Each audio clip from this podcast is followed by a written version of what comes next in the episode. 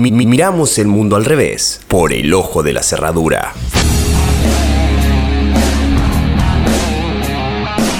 La pantalla mostró un medio círculo de puntos verdes, rojos y azules, que se traducen en 131 votos positivos, 117 negativos y 6 abstenciones. Es un hecho. El proyecto de ley de interrupción voluntaria del embarazo tiene media sanción en la Cámara de Diputados.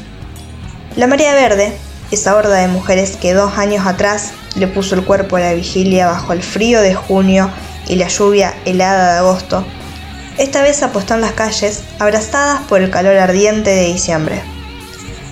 Es que cuando se lleva toda una vida luchando para conquistar derechos, las condiciones climáticas son un detalle que parece solo servirle a los cronistas de la historia. Al igual que en el 2018, la IBE tiene media sanción, aunque esta vez la performance fue mejor. En ese año la Cámara Baja aprobó el proyecto por solo 4 votos de diferencia, mientras que ahora la cifra ascendió a 14. Igual que en aquella oportunidad, también fueron los aportes que dieron algunos diputados y diputadas a la hora de fundamentar su voto. Con discursos para todos los gustos, hay legisladores que demostraron estar a la altura de las circunstancias y otros que, por el contrario, llegaron al Congreso con el rosario y la cruz abajo del brazo, pero, principalmente, amparados en argumentos firmados y sellados por el machismo. Y acá que quede bien claro, no estamos criticando las creencias e ideologías de los funcionarios, para nada, sino que estamos cuestionando la influencia de estos aspectos a la hora de sancionar o no leyes que afectan a toda una sociedad, lo que termina por adoptar la forma de la imposición, es decir, obligan a que la sociedad amolde su vida a los valores de la mayoría dominante, independientemente de la variedad de credos y banderas políticas que presentan las y los argentinos. Por otro lado, un punto a destacar de este tipo de debates, a los que la sociedad le suele prestar más atención, es que sirven para conocer mejor a los sujetos que hacen y definen las leyes.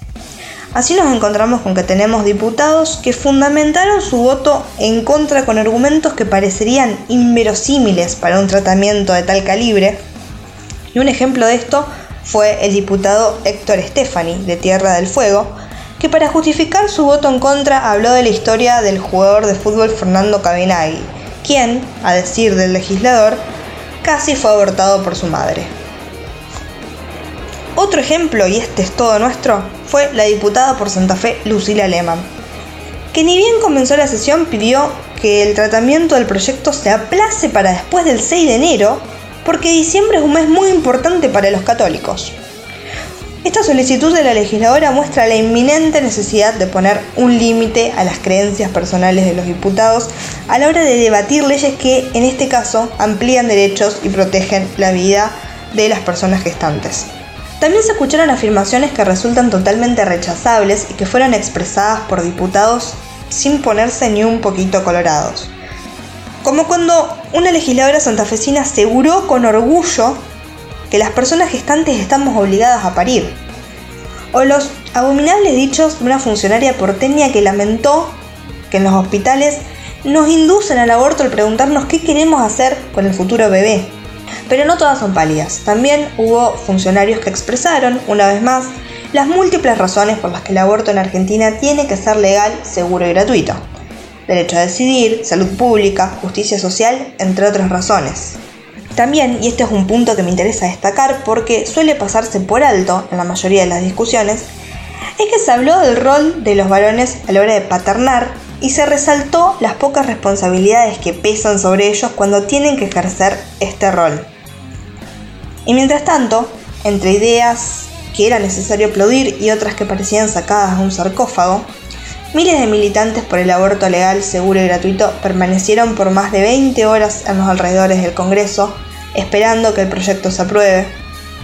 Miles de personas se apostaron en diferentes plazas del país para hacer la vigilia y otras siguieron el minuto a minuto desde sus casas. Así, en un año que estuvo caracterizado por las malas noticias, por ausencias y tristezas, de repente se encendió una luz de esperanza. Conquistar un derecho por el que venimos luchando desde hace años, para que nunca más una persona gestante muera por practicarse un aborto en condiciones insalubres, para que todos podamos decidir sobre nuestros cuerpos y elegir cuándo y cómo maternar y para tener una Argentina un poco más justa. La cita ahora es el 29 de diciembre, cuando el proyecto se tratará en el Senado de la Nación. Sabemos que acá la cosa se pone un poco más difícil, pero también tenemos la experiencia suficiente como para saber que no hay imposibles y que las batallas se dan hasta el final. Y en caso de que esta vez tampoco salga la ley, intentaremos de nuevo las veces que haga falta. Sepan que, más temprano que tarde, el aborto legal, seguro y gratuito será ley.